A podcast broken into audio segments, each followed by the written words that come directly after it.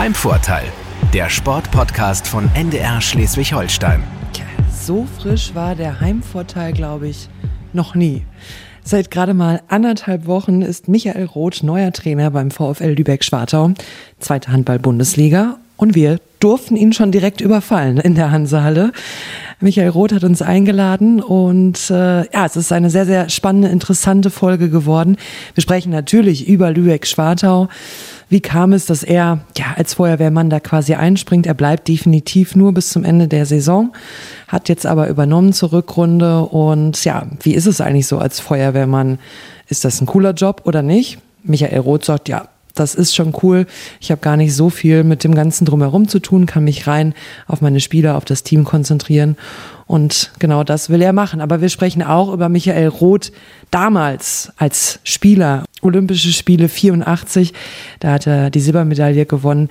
Er war lange Spieler und hat auch einige Bundesliga-Clubs trainiert. Melsungen, Füchse Berlin, Großwaldstadt. Da gibt's ähm, ganz, ganz viel, was er zu erzählen hat.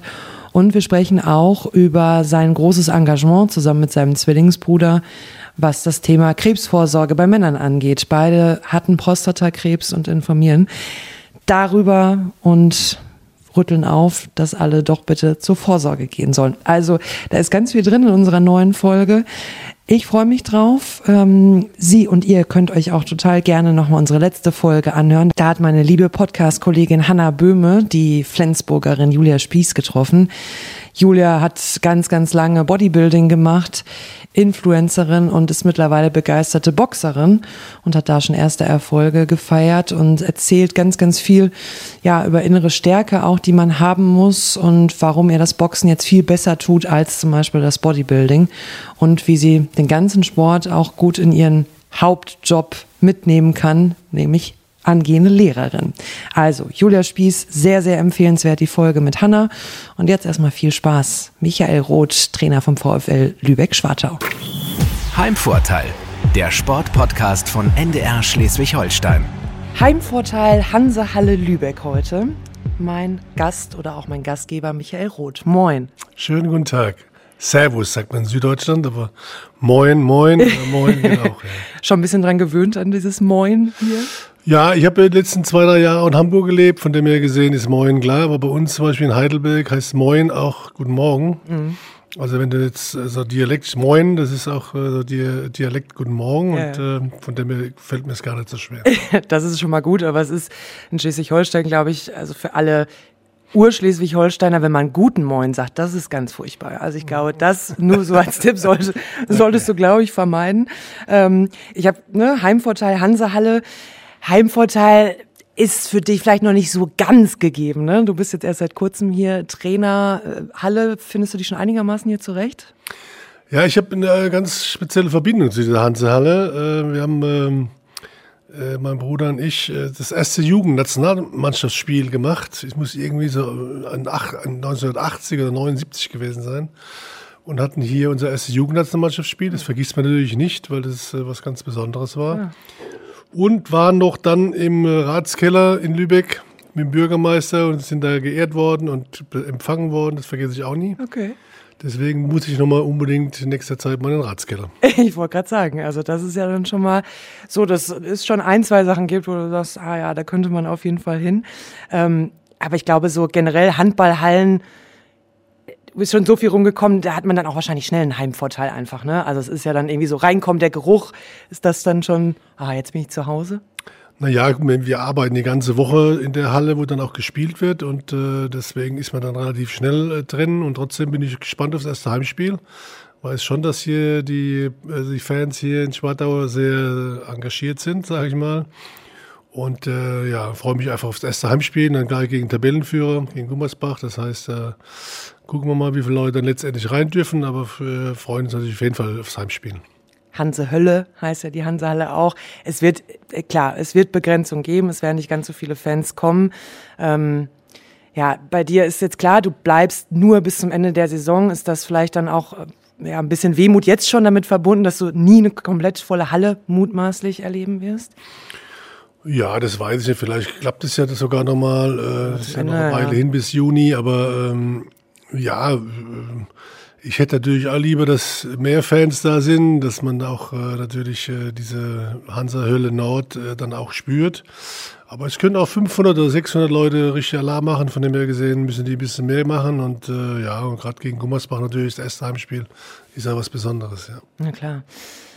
Wie findest du den Begriff Feuerwehrtrainer, Feuerwehrmann, Trainer, wie auch immer man das bezeichnen will? Ist es für dich ein guter Begriff oder eher nicht so?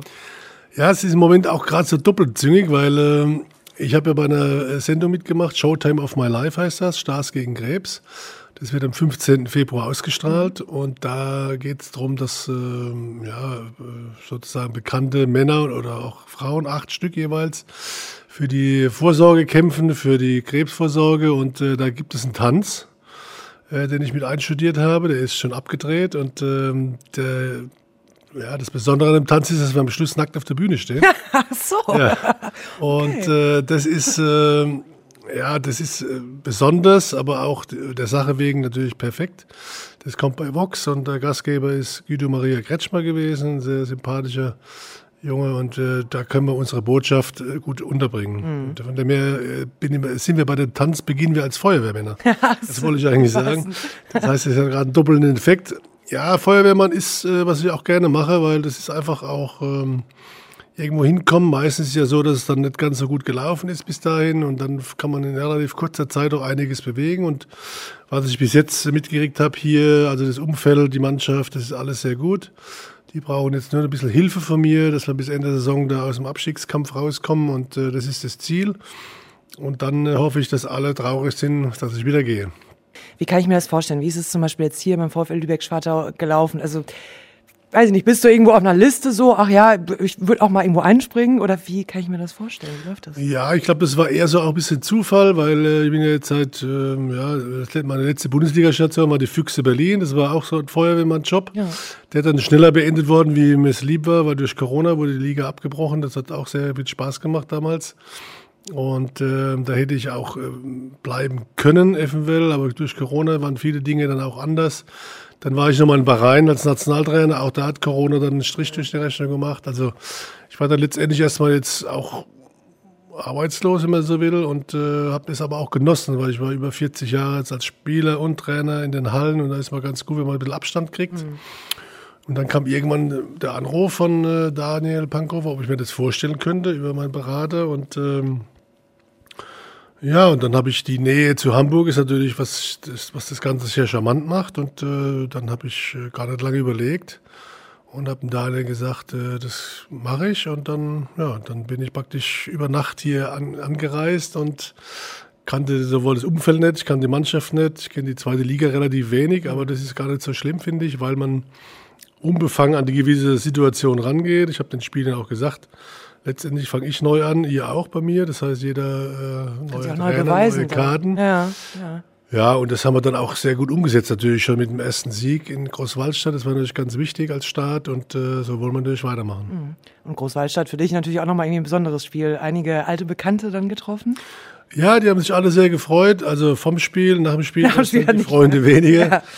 Ja, aber wir waren verdienter Sieger. Wir haben, äh, waren klar die bessere Mannschaft in dem Abend und von dem her gesehen, äh, das haben auch alle gesehen und dann war das nicht ganz so schlimm. Okay. Jetzt zum Beispiel hier in Lübeck oder auch ähm, Füchse Berlin ist es dann so, packst du dann irgendwie deine Tasche und bist erstmal im Hotel oder äh, nimmt man dann sich eine Wohnung oder wie macht, machst du das eigentlich dann, wenn du weißt, okay, es sind eher kurzfristige Engagements?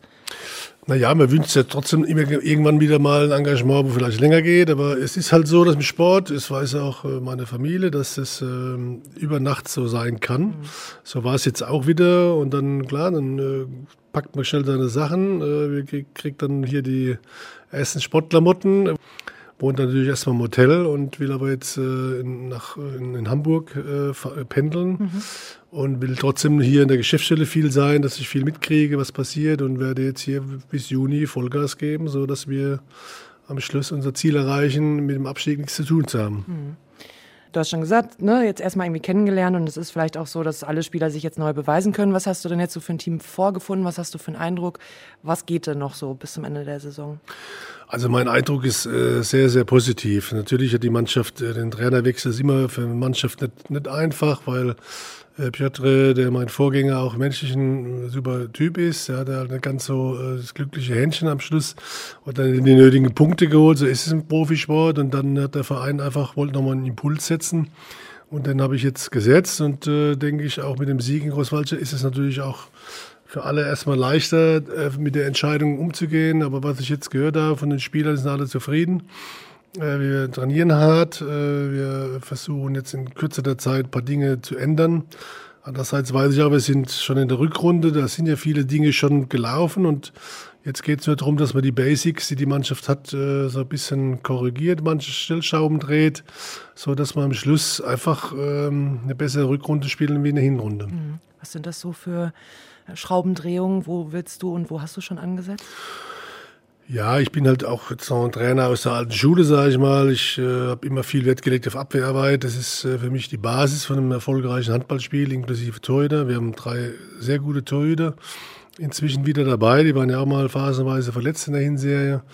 Und wir haben äh, äh jetzt im ersten Spiel uns maßgeblich auf die Abwehr konzentriert. Und dann wollen wir trotzdem versuchen, ein bisschen mehr Tempo ins Spiel zu kriegen nach vorne, ein bisschen besseren Positionsangriff zu spielen, so ein bisschen mehr auf den Punkt zu spielen, versuchen die Spieler, die gewisse Stärken haben, auch in die, natürlich solche Auftakt äh, zu spielen, dass sie auch ihre Stärken umsetzen können. Da klemmt es ein bisschen. Aber hinten haben wir schon in Großwaldstadt haben wir nur 23 Gegentore gekriegt. Das war, glaube ich, einmalig in der Saison. Da hat sich die, die kurzen Stellschrauben, die haben sich schon gezeigt. Ja. Das ist dann eher mh, hm, Vor- oder Nachteil. Du wirst ja jetzt wahrscheinlich gar nicht so super mit eingebunden in alles, was so Transfers angeht. Es gibt ja jetzt dann eben ne, dann schon ein paar Bekanntgaben, dass sich Joscha Ritterbach verlässt äh, das Team Ende der Saison. Also ist es gut, dass du vielleicht dich gar nicht darum groß kümmern musst, um alles, was so Transfers angeht? Oder ist es vielleicht auch manchmal blöd? Ne, das ist eigentlich nur positiv, weil wenn man Feuerwehrmann ist, ist, ja da, ist man nur da für eine gewisse Zeit. Das weiß auch jeder, das wissen die Spieler, das weiß der Vorstand oder die, die, die, ähm, das Management. Äh, von dem her gesehen ähm, kriege ich selber nur am Rand mit, wer dann Neues kommt, weil ich ja nichts mit zu tun habe. Ähm, es kann auch kein Spieler mir böse sein, wenn er keinen Vertrag mehr kriegt, weil das ja meine Entscheidung ist. Und äh, meine Aufgabe ist wirklich, jetzt nur nach vorne zu schauen bis Ende der Saison. Und ich werde trotzdem den Verein auch helfen, den Spielern helfen, dass sie vielleicht in die nächste Saison etwas besser körperlichen Zustand haben. Äh, also ich bin jetzt auch nicht derjenige, der jetzt nur an die Zeit denkt bis zum 11. Juni, sondern ich will schon dem Verein mithelfen, dass wir jetzt auch so solche Maßnahmen schon ergreifen, die dann dem neuen Trainer oder den Spielern, die hier sind, auch helfen für die nächste Saison. Mhm. Du hast auch bei der Vorstellung äh, gesagt, dass du dich auf die Aufgabe freust, auch weil es ein Traditionsverein ist was macht denn das eigentlich aus? Das hört man ja häufiger so. Ah, ich, ne, das ist auch super, weil das ist ein Traditionsverein. Aber warum ist es denn so gut und besonders? Ja, ich habe gesagt, dass ich mich darauf auf den Traditionsverein freue. Jetzt freue ich mich noch mehr, weil das genau das eingetreten ist, was ich erhofft habe. Dass es ein tolles Umfeld ist, ein familiäres Umfeld. Alle ziehen irgendwie an einem Kabel und haben sich auch gefreut, dass ich da bin. Die haben mich alle sehr herzlich aufgenommen und äh, das ist immer natürlich aus der eigenen Erfahrung. Ich bin in Leutershausen groß geworden, das ist ein kleines Ort, äh, da war auch ein Traditionsverein oder ist immer noch ein Traditionsverein. Da merkt man einfach, dass da eine gewisse Struktur herrscht, dass da Freude herrscht, dass natürlich auch Erwartungen da sind, die, die man erfüllen muss. Und, ähm, und das ist das, was dann auch ein Traditionsverein ausmacht, wie so ein Retortenverein, der vielleicht gerade so erstmal ein paar Wochen oder ein paar Jahre existiert. Mhm. Wie ist es generell so mit Handball? Also, wenn man jetzt zum Beispiel die Turniere nimmt, jetzt EM, ähm, ist es was, was, wo du jedes Spiel noch verfolgst oder ist es ja dann irgendwie im Alltag auch immer gar nicht so möglich? Also, wie nimmst du das Handballgeschäft insgesamt heutzutage so wahr? Naja, wenn man das 40 Jahre gemacht hat, dann wäre es ja äh, idiotisch, nicht äh, äh, weiter zu gucken. Natürlich habe ich bei Sky ist natürlich die Möglichkeit, jedes Bundesligaspiel zu gucken. Ich habe jetzt natürlich nicht alle äh, Mannschaften geguckt, sondern ich meine, meistens die Spiele, die mich interessiert haben. Und äh, natürlich Europameisterschaft habe ich alle deutschen Spiele gesehen, äh, von dem her gesehen. Das eine oder andere Endspiel oder Halbfinale habe ich natürlich geguckt oder ein interessantes Spiel. Kroatien, Frankreich, wie auch immer. Äh, das, das gucke ich natürlich und gucke, dass ich auch da immer auf dem Laufenden bleibe. Aber das Coachen an sich, wenn man schon äh, jetzt bald 60 wird und äh, ja, letztendlich auch am Karriereende zugeht, dann ist es ja so, dass man so viel Erfahrung hat. Äh, das ist wie, ein bisschen wie Fahrradfahren, das verlernt man ja auch nicht innerhalb von kurzer Zeit. Von dem her gesehen bin ich eigentlich immer noch auf dem Laufenden. Ja. Mhm. Karriereende, also es ist so, dass, ne, du hast vorhin gesagt, so ja, eigentlich so ein längeres Engagement wäre auch schön und dann jetzt so, ah, langsam Richtung Karriereende.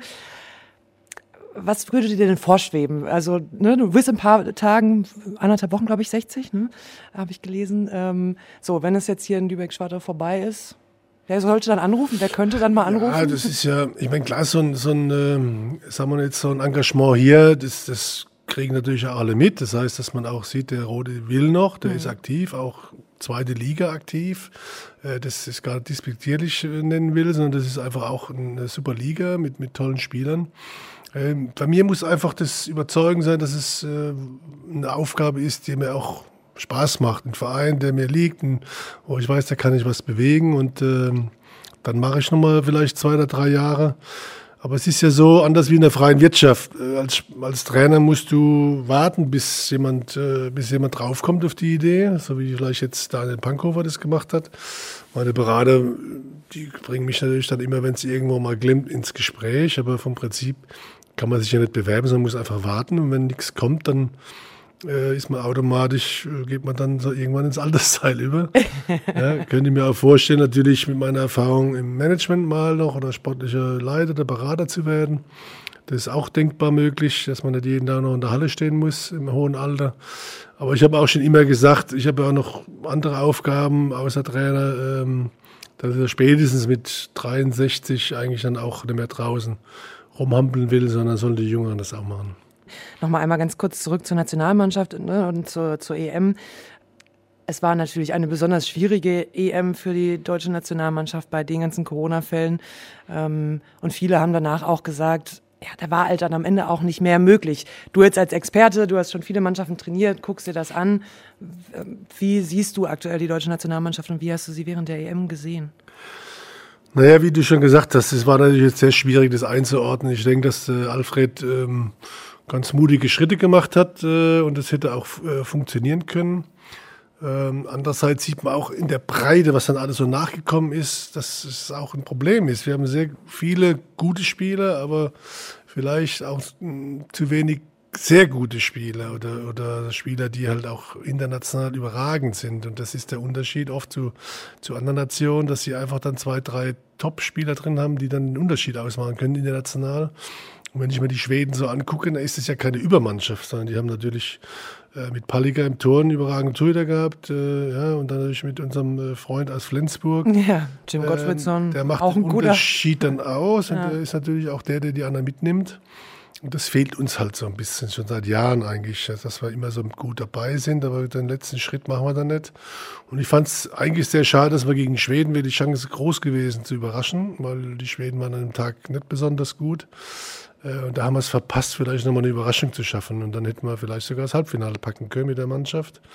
Aber was soll ich sagen? Ich meine, ich konnte mir das ungefähr vorstellen, wie das dann auch für Alfred war. Jeden Tag die Hiobs-Botschaften, wer da ist und wer nicht. Es war natürlich eigentlich, also eigentlich hätte man die abbrechen müssen, weil es auch dann zu gefährlich war für die, die kommen. Die waren ja auch gerade aus der Pause gekommen. Also es war eigentlich keine reguläre, ähm, kein reguläres Resultat möglich. Ja, klar ähm, das jetzt gesagt, ne, bei den Schweden sind es natürlich auch ein, zwei Spieler, die es dann vielleicht auch ausmachen. Aber insgesamt die skandinavischen Teams, was machen die eigentlich irgendwie besser? Also Dänemark, Norwegen, Schweden, die spielen ja immer oben mit. Mhm. Was ist bei denen irgendwie naja, besser? Ich habe ja viele Skandinavier trainiert im Laufe meiner Trainerkarriere und äh, ich finde schon, dass die alle körperlich besser ausgebildet äh, sind wie die deutschen Spieler aus der Jugend raus. Die machen so ein sehr früh Krafttraining, aber kein ähm, einfaches Krafttraining, sondern richtig auf Power. Die kommen schon alle mit riesen dicken Oberschenkeln.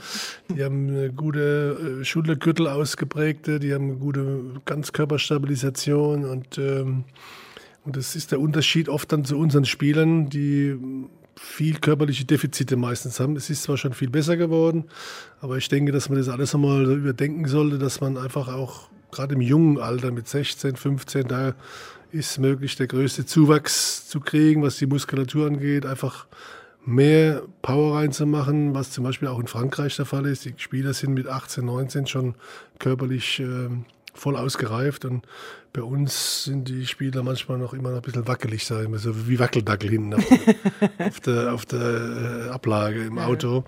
Ähm, und dann dauert es einfach zwei Jahre, bis die dann in so einem ersten Mannschaftstraining sich dann stabilisieren, aber das sind zwei verlorene Jahre. Und das heißt, das Problem ist einfach noch in Deutschland dann die, die Ausbildung der, der Jugendmannschaften, die Philosophie der Jugendtrainer. Also wo muss man dann ansetzen? Naja, es gibt ja diese deutsche äh, äh, Jugendphilosophie, die da vertreten wird, mit, mit viel Spielformen, mit vielen Dingen. Und äh, ich sag halt, diese Leistungszentren, ich weiß auch nicht, vielleicht ist es auch ungerecht, bin ja jetzt nicht da immer mit drin, aber ich sehe halt oft das Resultat, äh, dass viele junge Spieler dann auch schnell Verletzungen kommen, die Patella-Probleme haben, die Schulterprobleme kriegen und die halt dann einfach auch, wenn sie dann in den Männerbereich kommen, Probleme haben, körperlich mitzuhalten. Und da äh, sind oft Defizite. Natürlich weiß ich auch, dass in Deutschland das mit der Schule funktionieren muss, dass weniger, vielleicht ein bisschen weniger Zeit ist zu einem speziellen Krafttraining, dass natürlich speziell jetzt in Kroatien oder Frankreich vielleicht andere Systeme gibt, die da Spieler mehr fordern. Aber in Skandinavien weiß ich, dass die sehr viel Wert legen auf Krafttraining und, ähm, und da auch gut ausgebildet werden, dass sie das auch selber machen können. Und da sind die auch wirklich top, äh, aus, top äh, vorbereitet auf die mhm. Bundesliga. Du hast äh, unter anderem 1984 bei den Olympischen Spielen äh, die Silbermedaille gewonnen. Also du warst lange Spieler, du warst lange Trainer. Was, ähm, was ist der große Unterschied so zu früher? Also wie bist du, wie sind dein Bruder und du, ihr habt ja beide dann mit dem Handballspielen angefangen. Wie war das damals irgendwie? Wie seid ihr rangekommen? Und äh, ne, da gab es ja sowas dann wie die großen Leistungszentren in dem Sinne noch nicht. Wo ist der große Unterschied zu damals und heute aus deiner Sicht? Ja, da, also da sind wir wieder beim Traditionsverein. Lautershausen äh, hat eine sehr gute Jugendarbeit gehabt im kleinen Dorf. Die waren auch äh, Spieler aus der ersten Mannschaft, die dann sich ausgebildet haben als Jugendtrainer. Hat mir hier auch schon gefallen, habe ja schon zwei Spieler gesehen, die hier Jugendtraining mitmachen. Das sind auch Vorbilder natürlich und ähm, ja, und das war einfach professionell. Also das, da wurde auch äh, viel trainiert und äh, wenn dann jemand halt ein besonderes Talent war, wurde sich darum auch noch besonders gekümmert, vielleicht noch ein bisschen schneller an die erste Mannschaft rangeführt. Und ähm, ja, und früher waren die Vereine ja auch ein bisschen überschaubar, die waren in kleineren Ortschaften. Da wurden aber auch schon, sagen wir, aus den unmittelbaren Nachbarschaften Spieler dann abgeholt und hingebracht. Und da waren Jugendtrainer auch sehr, sehr engagiert. Die haben dann äh, sich dann auch, natürlich wollten sich auch einen Namen machen, haben dann auch die besten Spieler vom Nachbarort geholt und so, so dass man halt dann auch äh, gut gespielt hat. Früher gab es dann auch die, die Auswahlmannschaften, die badische Auswahl oder Kreisauswahl gab es früher auch, was gab es das alles noch gibt. Und so wurdest du halt dein Talent entdeckt und dann bist du da äh, gefordert und gefördert worden. Und das ist, äh, äh ging eigentlich nur auch viel mit Eigen, mit Eigeneinsatz. Heute sind die Leistungstrainer natürlich perfekt, weil die Spieler da Schule und Training vereinen können und das unter sehr guten Bedingungen. Und trotzdem finde ich halt, dass immer noch zu wenig äh, Spieler entwickelt werden, Deutsche. Auch dann nützt ja auch nichts, wenn jetzt wie Magdeburg oder Leipzig super Zentren haben und, und dann einfach die Spieler irgendwann verschwinden und nicht mehr da weiterentwickelt werden, wo sie eigentlich ausgebildet worden sind. Klar wie ist es dann gewesen, zum Beispiel dann, wenn ich mir jetzt vorstelle, 84 Olympische Spiele, wie war es dann damals? Hieß es dann so, Nationalmannschaft, ja, okay, und du kommst mit und fertig? Also ja, wir waren auch, es war auch schon professionell, ne? Also das heißt, wenn du Nationalspieler warst, äh, wir waren dann auch zum Teil auch Profis, mhm. ne? natürlich äh, nicht so gut bezahlt wie die heute, aber wir waren, äh, wurden auch schon gutes Geld verdient als junge Menschen. Äh, damals gab es halt auch noch viel Zuwendungen wie ein Auto, eine Wohnung, vielleicht mal, was weiß ich, eine Waschmaschine, wo dann, dann ein Sponsor geschenkt hat oder gesponsert hat. Das, das gab es schon. Und dann war natürlich schon so, dass die Bundesligisten natürlich auch für die damaligen Verhältnisse professionell gearbeitet haben. Aber wir haben halt auch jetzt sagen wir, nur fünfmal trainiert, äh, vormittags mal vielleicht eine eigene Einheit noch gemacht, äh, wenn du der Nationalspieler warst. Aber du musstest tatsächlich schon selber gucken, dass du ein bisschen mehr machst. Und die Lehrgänge vom DRB, die waren schon immer sehr lange. Also da war schon immer auch mal äh, vier Wochen Lehrgang vor der Olympiade. Also da war auch mehr Zeit. Mhm. Weil natürlich jetzt nicht jedes Jahr eine Europameisterschaft, eine Weltmeisterschaft war ja, und keine ja. Olympiade, sondern wir haben äh, auch immer zwei Jahre Zeit gehabt bis zum Europameisterschaft gab es ja damals gar nicht. Das heißt, alle vier Jahre war letztendlich dann auch Weltmeisterschaft an der Olympiade. Das heißt, wir haben viele Länderspielreisen gemacht. Also jetzt, oder, oder früher gab es hier den Supercup mal in Dortmund, das waren so Highlights. Aber wir haben natürlich auch viel mehr Zeit gehabt, in der Nationalmannschaft zu trainieren. Und da war natürlich, das war hochprofessionell, weil wir dann natürlich zweimal am Tag trainiert haben und Länderspielreisen gemacht haben. Und das war dann schon auch für uns auch eine Ehre, natürlich da mitzuspielen. Ne? Klar, eine besondere Zeit wahrscheinlich dann auch. Ja, das und dass wir dann nach Los Angeles gefahren sind, war natürlich überragend, weil das waren die ersten großen kommerziellen Spiele, ja. dann Los Angeles, Hollywood, keine Ahnung. Das war natürlich für uns junge Spieler ein Riesenerlebnis. Ja. Und noch Silber geholt. Ne? Das war ich wollte gerade sagen, und dann auch noch mit so einem super Erfolg ist es dann so, ne, bei Sportlern und gerade bei Olympischen Spielen denkt man auch, okay, dann äh, hält man sich auch an alle Regeln, was Ernährung angeht, keine Ahnung was. Wenn man aber in LA ist und dann Silber gewonnen hat, seid ihr dann auch losgezogen und dann irgendwie nochmal LA unsicher gemacht oder wie war das? Ja, wir hatten so ein bisschen Pech, weil wir sind relativ, also nicht ganz so früh angereist äh, oder eigentlich zur Olympiade angereist natürlich, zur Eröffnungsfeier und haben dann aber eigentlich die ganze Olympiade gespielt. Also waren wir wirklich, weil wir natürlich auch bis zum Endspiel dabei waren, äh, und haben dann wirklich auch hinten raus nur zwei, drei Tage frei gehabt. Und da haben wir natürlich dann richtig einen gefeiert und äh, das ging dann bis Deutschland. Wir haben den ganzen Lufthansa-Jumbo dann leer getrunken und äh, so dass die Stewardessen irgendwann entnervt äh, sich äh, zurückgezogen haben. Und, äh, und dann kam man in Deutschland an und haben alle gar nicht mitgekriegt, was, was da los war. Wir haben also da waren bestimmt 10.000 Menschen am Flughafen, also nicht nur wegen uns, waren ja andere Sportler. Und, aber bei uns in Leuteshausen waren 100 oder bis zu 100 Leute am, am Sportplatz gestanden. Wir sind abgeholt worden, wurden da gefeiert, durchs Ort gefahren. Und das war schon was Besonderes, weil natürlich wir gar nicht so mitgekriegt haben, das, die Übertragung war immer nachts und wir haben natürlich nicht wie heute Internet und, sagen, immer Telefon, Handy gehabt, sondern wir mussten dann diese, die Apparate mit den Coins, da mussten dann 25 Coins, also hallo, mir geht's gut, also ja, danke, tschüss. War schon wieder erledigt. Also wir waren schon überrascht auch, was für, eine, was für ein Boom wir da ausgelöst haben. Ne? Klar, aber es ist ja vielleicht manchmal fast noch ein bisschen schöner, wenn man gar nicht so damit rechnet. So hättest du es jetzt auf dem Handy mitgekriegt und hättest schon bei, weiß ich nicht, Facebook, Instagram die Fotos gesehen, wie alle da schon stehen, aber so. Ja, das war total, das, cool. das war auch total witzig, ne? Weil wir natürlich auch ähm, wirklich überhaupt gar nicht mit gerechnet haben. Wir kamen ja auch dann letztendlich fast betrunken da äh, in Frankfurt an. Und dann ging es die Feier erst los. Dann ging das ja wirklich zwei Tage weiter in, in der Ortschaft. Dann haben wir riesen Empfang gehabt, die Leute das Haus in der, in der Sporthalle mit Bürgermeister, mit Tausenden von Menschen. Also es war wirklich äh, toll. Also war ein tolles Erlebnis. Ja. Man sagt ja immer, die Handballer können am besten feiern. Können Sie das wirklich am besten? Naja, ich habe auch schon Fußballer feiern sehen und Eishockeyspieler, aber ich glaube, die Handballer haben da eine besondere, ein besonderes Talent dafür ja, und können vielleicht auch mehr vertragen wie die anderen. Dementsprechend dann, wenn man ihnen dann auch, man sagt, jetzt feuerfrei, dann wird es auch genutzt. Dann ist es auch feuerfrei. Jetzt haben wir ein bisschen über deine Zeit als Spieler gesprochen. War dann für dich relativ schnell klar, okay, bald ist meine Karriere als Spieler zu Ende. Ich werde dann Trainer und das ist immer so vorgezeichnet? Ja, ich wusste schon, dass ich vielleicht das Talent dazu habe. Ich war ja auch Spielmacher und war auch meistens in den Mannschaften, wo ich war, war ich auch Kapitän. Also ich immer so auch gern Führungs... Ja. Äh, schon mal gesagt, wo es lang geht. Ja, schon immer gern äh, mitgeführt und auch Spaß dran gehabt, eine Mannschaft zu führen und ja, da war ich ja damals in Östringen noch äh, ein Jahr als Spieler, nochmal zweite Liga, wo ich eigentlich gar nicht mehr wollte. Und dann hat irgendwann äh, die Saison drauf, war ich noch so spielender Co-Trainer, sag ich mal. Und dann wurde so fünf, sechs Spieltage vor Ende der Trainer entlassen. Dann war ich wieder Feuerwehrmann. so ging es schon. Und dann hat halt der damalige Manager gesagt, Mensch, der erfahrenste Spieler, der soll das jetzt nochmal zu Ende bringen. Und dann haben wir die fünf Spiele gewonnen und dann haben alle gesagt, ach, das ist ein guter Trainer. Und dann, äh, ja, dann haben sie mich gefragt, dann habe ich gesagt, okay, ich mache das mal ein Jahr und dann so immer von Jahr zu Jahr und dann irgendwie bin ich dann auch nicht mehr losgekommen, obwohl es am Anfang natürlich auch so halb Profi war. Ich hatte immer noch was äh, beruflich zu tun. Und äh, ja, und dann ging das irgendwann zu Ende. Da, dann waren es ja schon die Rhein-Neckar-Löwen, beziehungsweise die äh, Kröstis, mir damals gesagt, ja. äh, Krona Östringen. Und dann bin ich ja direkt nach Großwaldstadt gewechselt, zu meinem Lieblingsverein sozusagen und war dann da fünf Jahre Trainer, ja. wo ich schon mal vorher Spieler war. Ich wollte gerade sagen, ne? war auch, glaube ich, so fünf Jahre Spieler, fünf Jahre mhm. Trainer. Ähm, dann äh, Melsung kam auch noch mit dazu. Was war dann immer so ein überzeugendes Argument dann irgendwie, dass du gesagt hast, ah, okay, wenn ihr mich wollt, dann, dann komme ich. Ähm, oder war es damals dann vielleicht auch, also ne, dann der Name ist, ne, oder die, die Überzeugung, Bundesliga-Club zu trainieren, war dann irgendwie schon da?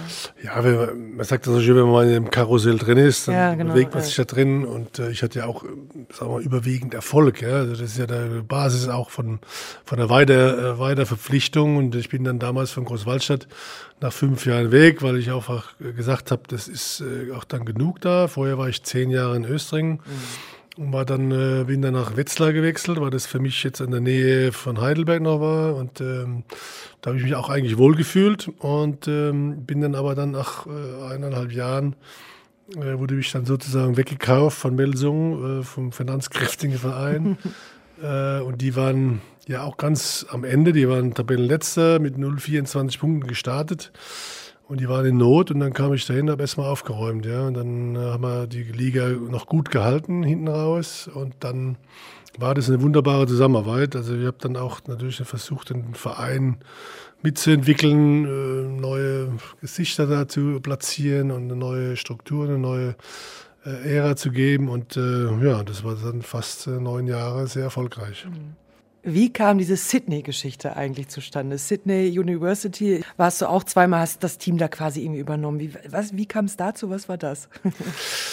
Ja, das war, ich bin ja dann im April da in Melsung entlassen worden, völlig überraschend. Und äh, ja, und dann war ich erstmal so ein bisschen im Schock und dann äh, musste ich mich erstmal erholen davon. Und dann kam irgendwann auch über meinen Berater so ein Anruf, ja, äh, ich habe da gerade mit jemandem telefoniert, der hat einfach frecherweise nachgefragt, ob ich nicht Lust und Zeit hätte, äh, so, so ein Projekt zu machen. Und dann musste ich mich damals erst noch mit Melsung äh, einigen, weil ich war ja da noch immer unter Vertrag oder wurde bezahlt. Die haben mir das dann auch äh, genehmigt und dann hatte ich mit dem, mit dem äh, Pascal, äh, hieß der, telefoniert und dann bin ich einfach nach Australien geflogen äh, und nach Sydney und da war ich auch noch nie, das war natürlich auch eine gute Gelegenheit und äh, ja, dann bin ich da auch ins Hotel letztendlich erstmal und habe dann da drei Wochen lang ähm, auch ein bisschen Englisch gelernt natürlich und noch dazu gelernt wieder und habe äh, dann da eine Mannschaft ähm, vorgefunden, die alle Spaß haben am Handball, also keine Profis, sondern wirklich nur ähm, äh, Amateure. Und dann habe ich die Jungs da äh, drei Wochen trainiert, dann haben wir uns auf die Weltmeisterschaft da vorbereitet. Ja, und dann haben wir noch zwei, drei Spiele erst am Flughafen, kamen noch dazu von irgendwo als Verstärkung. Ja, und dann haben wir da eigentlich äh, riesen Spaß gehabt. Und das war so eine, auch eine tolle Erfahrung, weil, ähm, weil die Spieler einfach, die, das war auch, die wussten auch, das ist nur so eine begrenzte Zeit. Und die kamen zum Frühstück, haben alle gelacht. Wenn du heute bei den Profis, da bist du morgens, dann kriegst du ja, Depression, wenn die alle oh, schon wieder, ich will nicht oh, reden. Ja. Ja, Und die waren alle happy, dass sie dabei waren. Und dann sind wir ja im ersten Jahr nach äh, Katar geflogen und haben da auch gespielt. Und dann das zweite Jahr waren wir dann in Saudi-Arabien, haben wir gegen THW gespielt sogar und äh, haben uns da ganz gut aus der Affäre gezogen. also es ist schon irgendwie dann plötzlich, ist es dann naja, sie spielen halt trotzdem Handball. Also ich meine, die Regeln sind natürlich gleich, aber es ist, ähm, ja, die Herangehensweise war es eine andere oder hast du dann schnell gedacht, so, nee, mit den Jungs mache ich das genauso, wie ich es in Deutschland machen würde und fertig? Ja, die waren natürlich auch froh, dass ein Trainer da war, der so ein bisschen Bekanntheitsgrad hatte. Ne? Das war auch für die natürlich was Besonderes und ich habe das einfach äh, nicht anders gemacht wie in der ersten Liga. Ja. Natürlich äh, das Pensum nicht so hoch, aber vom Prinzip äh, äh, haben wir da gut trainiert und haben uns da versucht, da gut einzustellen. Und die haben auch dankbar zugehört und auch dankbar dazugelernt. Und äh, ja, wir haben auch dann gar nicht schlecht gespielt. Also wir haben dann zwar kein Spiel gewonnen, aber es war schon so, dass wir den CRW zum Beispiel eine Halbzeit richtig geärgert haben. Äh, Philipp bisschen sauer. Äh, Äh, dann ich glaube 2018 stand oder so. Ja. Ne? Da war das schon das eigentlich schon ganz gut. Ne? Es klingt bei dir, alles was du erzählst, so dass du dann, okay, dann kam mal so ein Anruf, nee, habe ich das mal gemacht, weil der Spaß auch im Vordergrund steht bei dir, glaube ich. Ne? Das also, war reiner Spaß, weil ich ja. hatte da nichts verdient, äh, dürfte natürlich auch nichts verdienen, sondern es war einfach so ein, ja, so ein Projekt, wo einfach, wo ich, gesagt habe, mache ich einfach und das war, habe ich auch nie bereut, das gemacht zu haben. Ja, und das ist doch dann, dann die Hauptsache. Wir haben immer einen kleinen Fragenkatalog mit dabei. Kurze Fragen, kurze Antworten. Die erste Frage wäre, das ist nach Handball die beste Sportart? Golfen. Golfen. Also nicht zum Gucken, wahrscheinlich zum selber spielen. Oder? Ja, ich bin äh, sozusagen, es gibt ja noch wen, nur noch wenige Sportarten, die ich machen kann und Golfen ist einer davon. Ja. Okay. Und in Lübeck Umgebung, ich kenne mich jetzt mit Golfen nicht so aus, ist hier irgendwie schon geguckt, ob es irgendwo einen guten Golfplatz gibt? Ja, äh, ich habe hier ein paar Spieler, die spielen Golf und ah, ganz okay. gut sogar. Ich gehe mal davon aus, wenn das Wetter besser ist, dass wir auch irgendwann mal, äh, mal über die Golfrunde gehen. Aber ich glaube, so Richtung Timmendorfer Strand, da gibt es schon einige Golfplätze, ja. Kann nur mit dem Wetter in Schleswig-Holstein manchmal ja ein bisschen dauern, aber das hast du wahrscheinlich ja. auch schon gehört. Diese Altstadt ist schöner, Heidelberg oder Lübeck? Da muss ich leider sagen, äh, Heidelberg erstmal, da bin ich natürlich geboren und äh, da kenne ich mich aus. Und ich war jetzt schon ein paar Mal in Lübeck unterwegs, muss aber sagen, ist auch, äh, es schickt sich an, Heidelberg Konkurrenz zu machen. Das ist, glaube ich, eine sehr diplomatische Antwort gewesen. Ja. Das war das verrückteste Begrüßungs- oder Verabschiedungsgeschenk, das ich als Trainer bekommen habe. Naja, ich hatte einmal einen großweiten Koffer gekriegt, ein Kofferset. zur Begrüßung oder zum Verabschied? Zum Abschied. ja, ähm, zur Begrüßung kriegst du ja meistens einen feuchten Händedruck erstmal ja, und, und, ein paar Sportklamotten. Ne? Gab es vorhin ja auch so als kleiner ja. Insider. und dann hatte ich mal beim Tusem Essen zum Abschied hatte ich mal eine Breitling-Uhr gekriegt mit dem äh, äh Tusem Essen für Michael Roth und das war schon auch was Hochwertiges. Das heißt, das zeigt dann auch, dass man äh, da mit dem Erfolg sich verabschiedet. Last-Minute-Erfolg durch sieben Meter oder lieber sicherer Sieg mit zehn Toren Vorsprung? Ach, so ein Last-Minute-Sieg ist schon eine schöne Sache. Und äh, wir haben ja jetzt am Samstag das erste Spiel gemacht. Da waren wir eigentlich schon klar auf der sicheren Seite. Und dann wurde es nochmal eng. Da haben sie die Jungs ein bisschen die Wackelhand gekriegt. Aber mhm. dann mit einem Tor zu gewinnen, ist eigentlich viel schöner. Ja. Mhm. Lieber Klassikkonzert in der Hamburger Elfi oder Rockkonzert in der Lübecker Muck? Also ich bin ja schon eine 1100 Mal vorbeigefahren äh, mit Boot und mit Auto und gelaufen und äh, da würde ich schon ganz gerne mal reingehen, ja. Das kann ich besser als mein Zwillingsbruder und das schlechter. Eigentlich alles, ein bisschen besser. das würde er wahrscheinlich genauso sagen. Ne? Ja, also ich habe das bessere Golfhandicap. Ich bin eigentlich der bessere Skifahrer gewesen. Also alles, was so außer Handball, äh, habe ich so ein bisschen mehr. Bin der bessere Tänzer zum Beispiel, weil äh, ne, das sieht man jetzt auch dann im Fernsehen. ja, da bin ich gespannt. Ja, weil er das letztes Jahr mitgemacht hat und das haben mir viele. Zum Beispiel Lambi, der ist ja da, der, der war ja unser Trainer. Ja. Der hat auch gesagt, Michael, du bist der klar bessere Tänzer wie Uli, von dem her gesehen. äh, war bei uns immer das Konkurrenzding natürlich da. Und wenn du ihn jetzt hier hättest, würde er wahrscheinlich genau das Gleiche aussagen. Ja. Gab es denn bei euch in der Familie eigentlich auch mal andere Themen als Sport? Also so dein Bruder, ihr, ihr beide habt dann Handball gespielt. Ähm, war das eigentlich dann immer so das Ding, was alles erstmal zusammengehalten hat, so vor allen Dingen in der Jugend? Ja, gut, das war natürlich schon immer äh, die meiste Präsenz, aber wir haben, oder ich persönlich habe immer viele Freunde gehabt, auch die im Handball gar nichts zu tun hatten. Äh, auch da, wo ich dann als Spieler war, so im Umfeld auch oft gesucht, die jetzt gar nicht unmittelbar so aus dem Handballumfeld waren. Das kann man sich natürlich auch nicht immer aussuchen, aber äh, das ist eigentlich immer ganz angenehm, wenn man da mal ein bisschen Abstand gewinnt. Ja, ja das glaube ich. Du und dein Bruder, ihr habt auch ähm, zwei Bücher geschrieben, veröffentlicht, ähm, in denen ihr über eure Krebserkrankung gesprochen habt und, und auch Tipps gegeben habt. Warum ähm, ist es so wichtig? Warum macht ihr das, ähm, darüber zu sprechen? Ja, es ist aber auch wie immer im Leben so alles ein bisschen Zufall. Wir haben die Diagnose gekriegt, war natürlich auch äh, dann, ich war ja der Erste, erstmal im Schock und äh, musste dann auch mich erstmal äh, schütteln. Und klar war auch, dass äh, Prostatakrebs auch wahrscheinlich genübertragbar ist. War nicht endgültig bewiesen wissenschaftlich, aber allein durch unsere Situation, einjährige Zwillinge, äh, war das fast schon klar. Und dann zwei Monate später, dann Uli wurde auch dann operiert. Und wir wollten am Anfang auch, wie viele Männer, da gar nicht groß äh, drüber reden und das einfach dann auch so wegducken. Und dann war das der Zufall, dass ich mal mit jemand äh, in meinem Reha-Urlaub gesprochen habe, der in der Medienlandschaft äh, sehr bekannt ist. Und der hat gesagt, Mensch, wenn ihr beiden Handballer und äh, 1,90 über 1,90 Typen da mal ja. drüber reden würdet, das wird, ihr würdet, könntet da unheimlich viel bewegen. Und so ist es dann entstanden und dann haben wir tatsächlich uns dafür durchgerungen zu sagen, okay, wir machen es öffentlich. Und dann haben wir erstmal gemerkt, was wir da für einen Boomerang losgetreten haben. Also zu 99 Prozent auch positiv.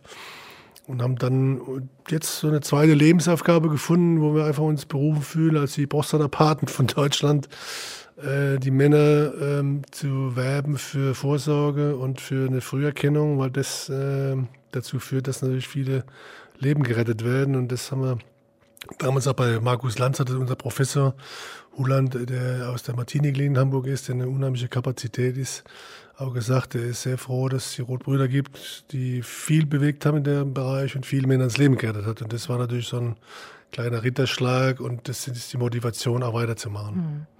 Ich habe es auch in, in einer Rezension auch zu euren Büchern gelesen.